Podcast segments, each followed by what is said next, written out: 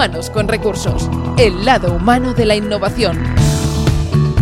¿Qué tal? Bienvenidos a Humanos con Recursos. En este programa nos interesa el lado humano de la innovación, porque creemos que las organizaciones ya no necesitan recursos humanos, sino humanos con recursos. Por eso decidimos crear un podcast para hablar de cómo se lidera la innovación de las personas en las organizaciones. Por eso cada mes entrevistamos una persona innovadora que nos cuenta cómo es su vida y cómo usa sus recursos para impactar positivamente en su entorno. Si estáis todos listos, empezamos. Humanos con Recursos, un programa inusual. Y hoy en Humanos con Recursos eh, llegamos al Parc de Recerca Biomédica de Barcelona, un eh, espacio sin duda innovador, un espacio extraordinariamente creativo en muchísimos aspectos y en los cuales están el ayudar, en nada descubriréis el qué. A ver, cada vez envejecemos más, vivimos más años, tenemos más salud, pero creo que la cara B de esta historia es que eh, implica que cada vez hay menos órganos para hacer trasplantes. Pero hoy tenemos a alguien con nosotros que parece ser que le está poniendo remedio a todo esto. Y también conoceremos en qué punto está la investigación de, nuestro invitado de hoy, Mark Well. ¿Qué tal? Hola, eh, muy bien, muy contento de estar aquí. Nuestro invitado de hoy, sin duda, es alguien que, como decíamos y como ya hemos anunciado en varias ocasiones, pero es que lo que hace es tan alucinante, él y su equipo, que realmente nos ha hecho pues traer nuestro estudio de humanos con recursos aquí para charlar con él y para saber pues eh, exactamente eh, qué tipo de alternativas están dando un poco para paliar este tipo de situación, ¿no? Y por lo que parece, es una situación que reside en nada te hacemos, ¿eh? La pregunta, mm, yo creo que icónica también de, este podcast. En nada te preguntamos qué te parece a ti la innovación, pero em, parece que esta solución, como decíamos, se encuentra en los animales. Sí, sí, una, a ver, una manera de obtener tejidos, pues eh, claro, es usarlos pues de donde crecemos tejidos, ¿no? Por ejemplo, para, bueno, para producir comida, pues todos sabemos, ¿no? En parte de la industria cárnica, pero claro, cuando tenemos que ponernos algo así dentro nuestro y que siga funcionando, no que sea como un alimento, pues sí que hay que tener otras eh, consideraciones. Básicamente, el, animal más común para trasplante es el cerdo, porque es un buen balance entre un animal que es relativamente fácil de criar y de crecer y relativamente parecido al humano. Ahora bien, tenemos dos grandes problemas, porque hoy no podemos usar un riñón de cerdo, por ejemplo, pues el primer problema es un problema de seguridad. Dentro de los cerdos existen unos virus endógenos que se llaman, que pueden infectar a células humanas. O sea, esto es la primera cosa. Tenemos que eliminarlo. Si queremos que la sangre humana pase por este órgano y, funcione de manera segura, hay que eliminar estos virus. Y después hay una segunda razón, que es la falta de compatibilidad. O sea, los cerdos son un poco distintos a nosotros, como, como bien podemos ver. Pues tenemos que, digamos, humanizar aunque no es una manera de decirlo muy exacta, pero bueno, creo que se entiende, algunos aspectos clave. Estos aspectos claves son el sistema inmunológico, hacer el órgano más compatible, y el segundo aspecto es, de alguna manera, modular la coagulación de la sangre, que esta sangre humana, cuando pase por este órgano de cerdo, pues que, que la encuentre más familiar, ¿no? Claro. de una manera. Eh, eh, la gente que nos escucha, es muy posible que ahora mismo haya abierto los ojos, se le hayan quedado abiertos como platos, que a lo mejor, a lo mejor estáis corriendo, os estáis pegando una ducha, estáis escuchando este podcast y os habéis parado un momento. ¿Qué ha dicho? Órganos de cerdo. Pues sí, efectivamente, los órganos del que parece pues el, animal del que se aprovecha todo, ¿no? Al final hay muchos, muchos sitios donde dicen, no, es que realmente de cerdo, bueno, te lo comes todo. Pues parece ser que ya no solo te lo comes, sino que además puede ser una esperanza de vida para el ser humano. Sin duda, un uh, trabajo extraordinario en el que nada ahondamos, pero ahora sí vamos por orden. Eh, Marwell, ¿qué es para ti la innovación? Bueno, yo creo que la innovación es un poco, pues, yo soy, tengo una mentalidad muy práctica y en este sentido la innovación que veo siempre es intentar buscar soluciones a problemas que no existen. Y esto, claro, y, esto hay varias cosas que son ingredientes imprescindibles. Uno es la creatividad y el otro, pues, tener una buena base tecnológica, ¿no? En nuestro caso, para, para, bueno, para hacer disrupción tecnológica en biotecnología. ¿Y cómo vives la innovación en tu día a día? Bueno, yo es realmente una cosa que me motiva muchísimo. No sé, yo me levanto cada día, realmente la cosa que más me motiva en el mundo es el desarrollo de tecnología. Y claro, esto es intrínseco con, con, con, innovación. A mí me fascina el reto de solucionar un problema que existe hoy en día. Y realmente el paradigma de la biotecnología, de la biosfera, pues nos da unas herramientas que podemos, pues bueno, afrontar grandes retos, como claro, ser terapéuticos. Realmente tu, tu entorno profesional no mm. se entendería si no fuera precisamente por, por la idea de esta cultura de innovación que se pueda llegar a mm. vivir, ¿no? Sí, y además yo creo que es un campo que ha vivido grandes revoluciones. a ver, el, ADN no es la, el lenguaje de la vida. Hemos tenido las dos grandes revoluciones tecnológicas, una es de leer, hemos aprendido a leer este lenguaje de la vida, y esto ahora podemos, todos lo sabemos, secuenciar un genoma humano en unas pocas horas, podemos leer todo podemos leer la vida en su genuino lenguaje. Y lo que hemos aprendido estos últimos años es en escribir este lenguaje de la vida. O sea, de manera genuina, modificar estos seres vivos, generar estos nuevos productos, estas nuevas terapias, mediante no la química como antes, sino realmente el lenguaje que usa la vida. Y esto ha sido un salto tecnológico ah, increíble. De hecho, no sé, la inversión en biología sintética en Estados Unidos ha estado creciendo de manera totalmente exponencial. Y, no solo terapéuticos, muchísimas otras cosas, procesos industriales, eh, almacenamiento de información. Claro, y todo eso se junta pues con las impresoras 3D que también han empezado a, pues a, imprimir partes de, hueso o incluso pues prótesis que han ayudado, etcétera, etcétera. ¿no? Realmente estamos viviendo una, una revolución porque al final creo que es importante también remarcar que cuando hablamos de innovación pues ya no solo hablamos de, de, eh, startups, no hablamos de no solo de compañías pues que evidentemente puedan tratar en, en otro mercado totalmente distinto, sino también en el mundo de la ciencia, en el mundo científico, en el mundo de la, de la biomedicina, como estamos aquí hoy tratando, pues forma una parte, yo creo que tremendamente importante. Vámonos un poquito hacia atrás y vamos en el día en el que pues tú y tu equipo mmm, pensáis por, por primera vez. Entiendo que tenemos que ir mm, mucho atrás, porque ¿cuántos años lleváis con todo esto? ¿Cuánto tiempo lleváis? Bueno, de hecho, yo creo que empezamos a trabajar en trasplante yo creo que el año 2013, 14 o algo así, cuando de hecho, gran parte de este proyecto, y de hecho la gran mayoría se ha desarrollado en Boston, cuando yo vivía allí. y bueno, yo creo que fue sobre todo esto, a partir del año 2014, que nosotros trabajamos en desarrollo de tecnología para editar genomas, toda esta revolución CRISPR, ¿no? estas tijeras moleculares fantásticas para editar genomas.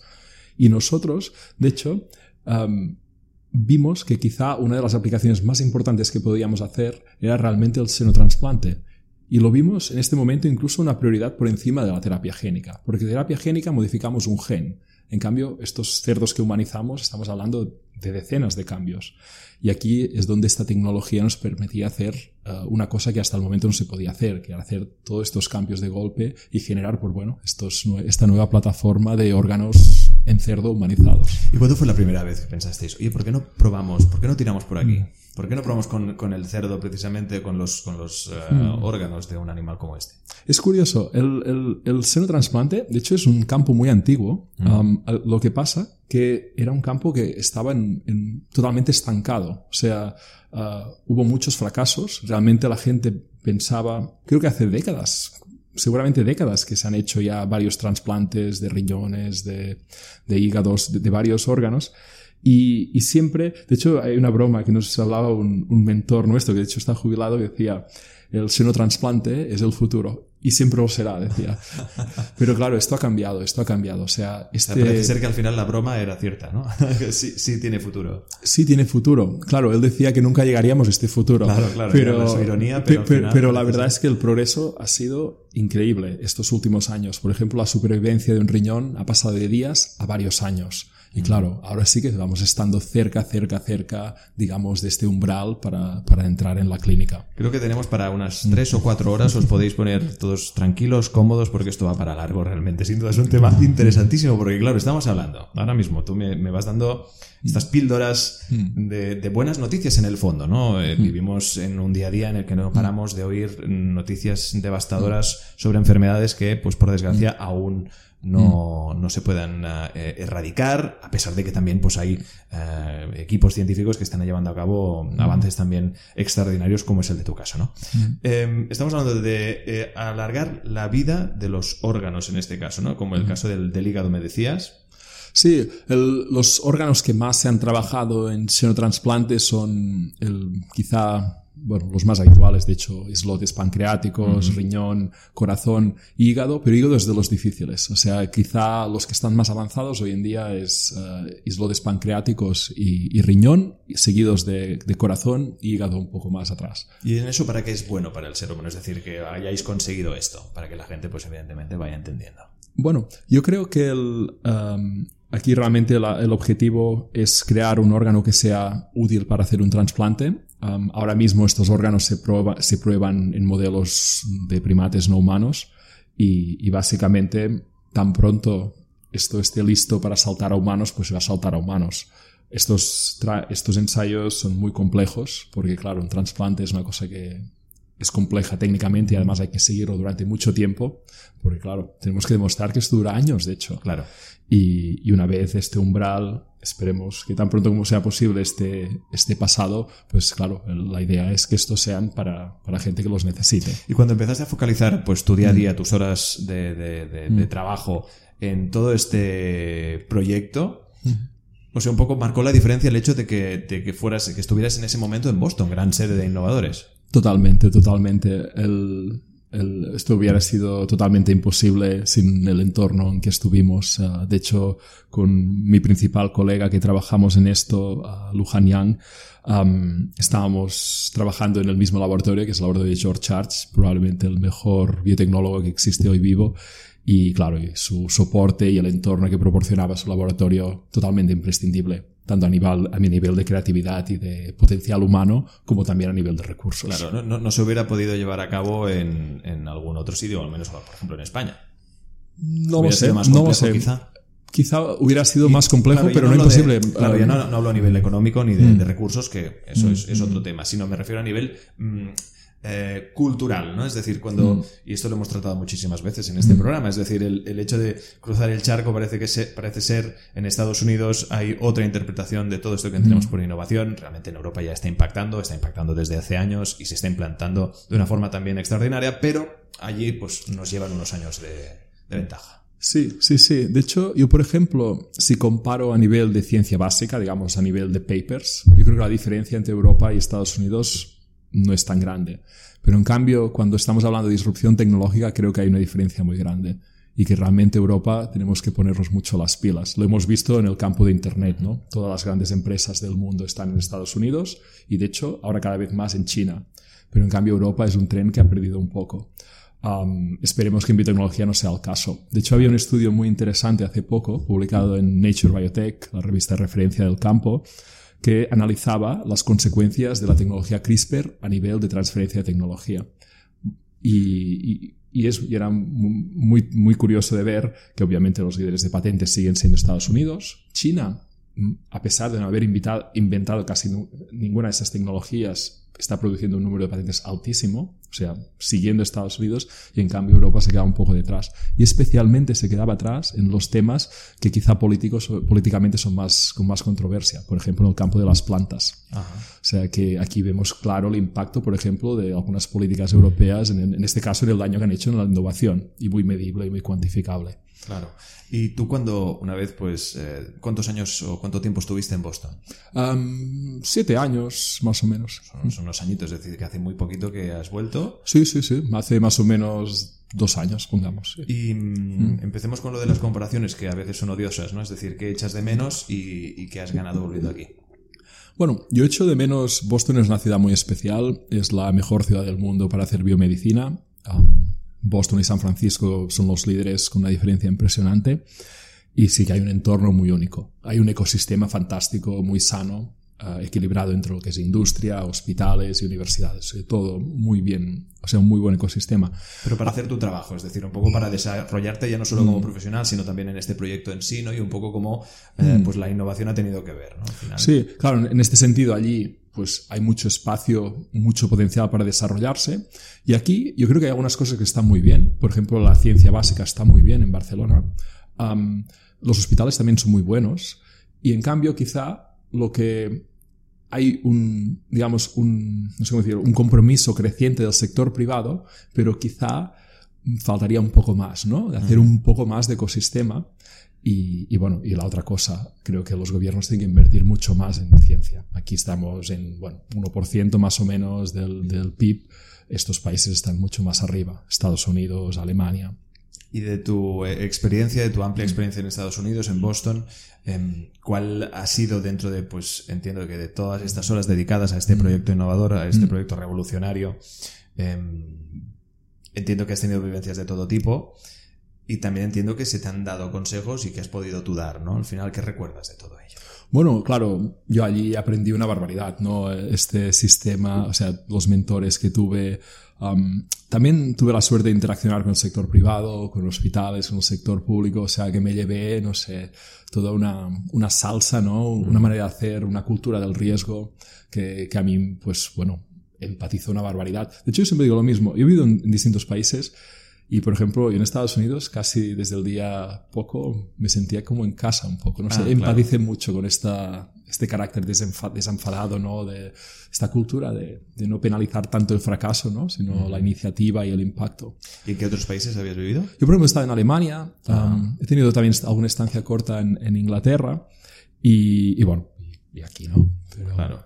Entiendo, pues, evidentemente, ¿no? Que de, de todas esta, de toda esta experiencia llegas aquí, mm, trabajas con un equipo actualmente. ¿Cuánta gente sois más o menos dentro del proyecto? Bueno, seremos 7, 8. Aquí, Siete, ocho. a- aunque aquí hemos cambiado un poco el tema, seguimos yo sigo trabajando en Boston, o sea, este proyecto de Estados Unidos. Sí. De hecho, ahora, ahora O sea, justo teníamos una reunión. ligado con Boston, pero Totalmente. de momento sigues trabajando desde aquí, ¿no? Exacto, y aquí hemos seguido haciendo biología sintética aplicada, uh, usa- seguimos usando ingeniería genética, pero aquí nos hemos centrado un poco más en humanos. O sea, aquí volvemos a hacer terapia génica y también hacemos ingeniería del microbioma.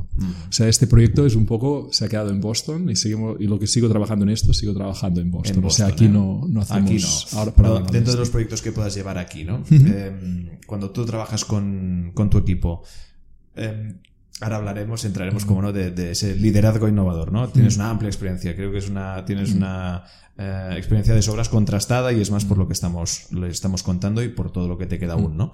Pero, claro, todo eso, ¿cómo, cómo transmites toda tu experiencia y cómo precisamente transmites esta pasión y esta, y esta cultura de la innovación a, a tu equipo o a la, a la gente con la que trabajas codo a codo. Yo, la verdad, creo que bueno, intento un poco impregnar esto que han impregnado los, por ejemplo, George Charles, ¿no? uno de los men- mentores que más me ha influenciado. Um, pues esta cultura del no tener miedo, del, del, bueno, de, de ser atrevido, ¿no? Y si una cosa tiene impacto, realmente hay que luchar por ello.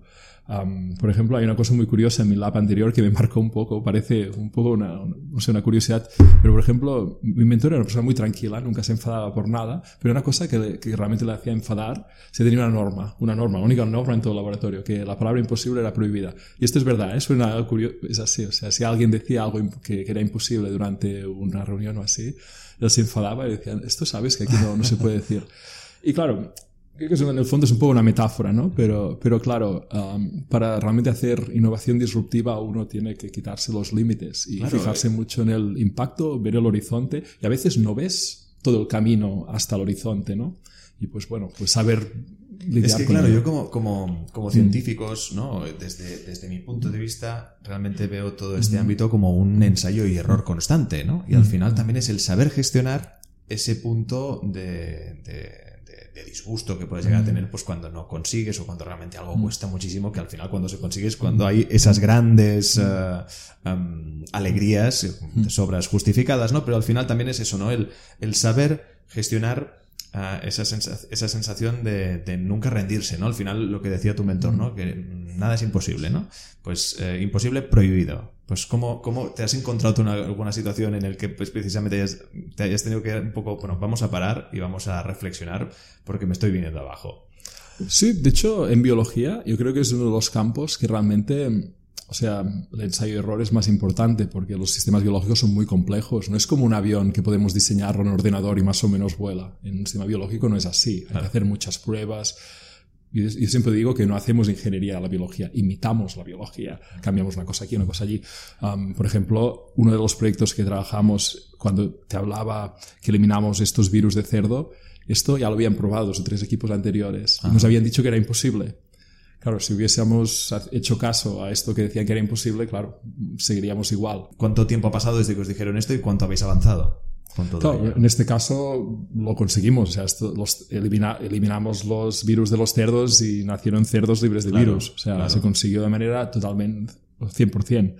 Ah, y claro, y esto es un poco, ¿no? Con- si tienes una visión y, y quieres realmente sabes que esto tiene, va a tener un impacto, pues yo creo que, no sé, hay que emplearse a fondo y realmente eh, eh, en el campo de la vida, de hecho, yo creo que las posibilidades son enormes. Estamos solo viendo la punta del iceberg. O sea, muchas cosas que quizá incluso ahora son contraintuitivas van a ser posibles. Yo qué sé, animales hechos con las mismas piezas que tú y que yo son resistentes a la reacción cósmica. No tienen nunca cáncer. Los elementos no tienen cáncer. Las ballenas tampoco. O, por ejemplo, hay una medusa que vive perpetuamente. Sí, hechos con las mismas moléculas que tú y que yo. O sea, el campo de juego de la biología es fascinante. O sea, ¿ahora qué hacemos? Cuatro curiosidades. Tenemos mucho por seguir. Bueno, ya, ya lo estáis escuchando, al final eh, mm. desbordas un entusiasmo extraordinario, al final un campo como, como en el que trabajas, en el que lleváis a cabo estas cosas que son prácticamente de ciencia ficción, ¿no? Al final estamos cansados de ver películas futuristas en las que se ve de absolutamente de, de todo, ¿no? Eh, y en lo que parece ser esto sí, esto sí es una realidad tenemos la, la, gran suerte de tener pues profesionales de un enorme uh, potencial y talento como Marwell, nuestro invitado de, de, hoy, con el que lleva a cabo pues unos avances, uh, bueno, ya te digo, in, inimaginables. La verdad es que es, es brutal. Dentro de todos los um, estudios, todos los proyectos en los que llevas, ¿cuál otro destacarías? Porque eh, sabemos de otro que eh, tenía que ver en el desarrollo de medicamentos vivos que controlaban enfermedades de la piel, ¿verdad? Mm. De hecho, un, proyecto que, que, tuvo un premio. Sí, de hecho ahora este es un proyecto que realmente sí estamos trabajando bastante, o sea, es una de las dos grandes líneas de investigación que tenemos ahora aquí en Barcelona y sí que a mí me fascina mucho el, el hecho que somos un ecosistema, ¿no? Que somos mm. nuestras células humanas, digamos, más todas estas células de bacterias que vienen en nuestro sistema digestivo, en la piel, pero claro, cada célula de estas de bacterias es una máquina molecular espectacular que tiene mil circuitos genéticos, que hace cosas súper espectaculares. Pues, ¿por qué no aprovechar este potencial para hacer pues, una medicina inteligente? ¿Por qué no podemos enseñar mediante la biología sintética a esta bacteria a escuchar nuestro cuerpo y cuando toque, pues hacer, uh, generar una terapia? Y ese es un poco el concepto. O sea, de momento estamos en el desarrollo de la tecnología básica para implementar estos sensores, en el fondo, dentro de estas bacterias y que puedan activar pues, principios terapéuticos.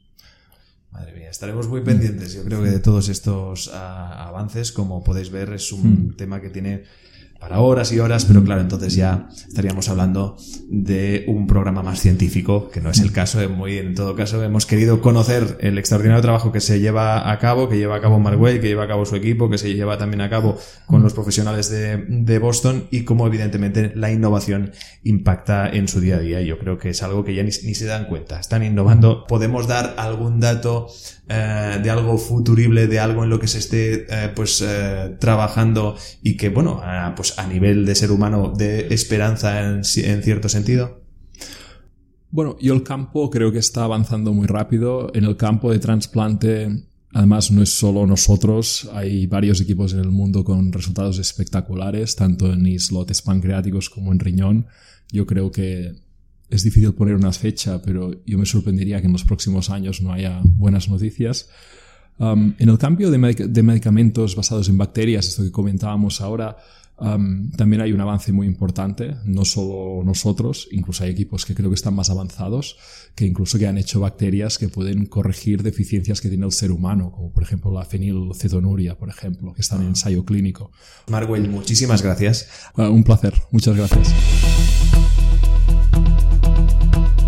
El miedo y el fracaso son dos acepciones que se manifiestan en nuestro cerebro de forma negativa. El primero es una emoción natural del ser humano. Es un mecanismo de defensa que ha servido a los de nuestra especie para sobrevivir. El fracaso, por su parte, es una circunstancia que puede ser la consecuencia de una decisión. Las empresas y la vida profesional son como la vida misma.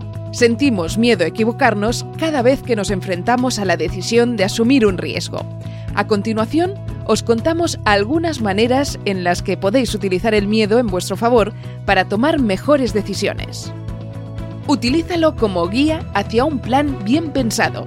Crear una hoja de ruta con planes alternativos es una práctica que todos los líderes innovadores deberían llevar a cabo y detectar en qué situación nos encontramos, planificar y preparar estrategias de respuesta ante distintas situaciones tanto para los escenarios buenos como para los malos. Úsalo para conocer a fondo el entorno en el que te mueves. Nuestro miedo no debe llevarnos a la parálisis, sino todo lo contrario, a realizar un piloto, un prototipo o cualquier tipo de prueba controlada.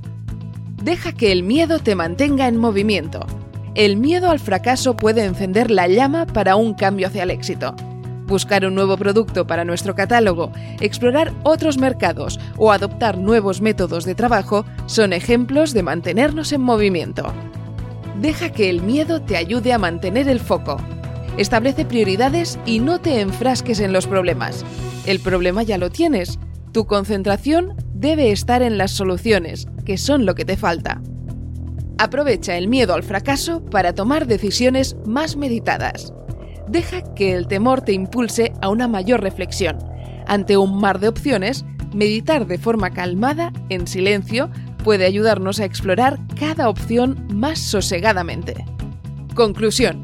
Aprovecha la adrenalina que provoca el miedo para encontrar nuevas oportunidades de innovar y para mantener el foco en lo importante. Y hasta aquí Humanos con Recursos. Recordar que nos podéis encontrar en humanosconrecursos.hr, como también lo es que nos sigáis en todas las plataformas de podcast donde nos encontramos como Simplecast, Spotify y iTunes. Gracias a todos, hasta el próximo programa. Humanos con Recursos, el lado humano de la innovación.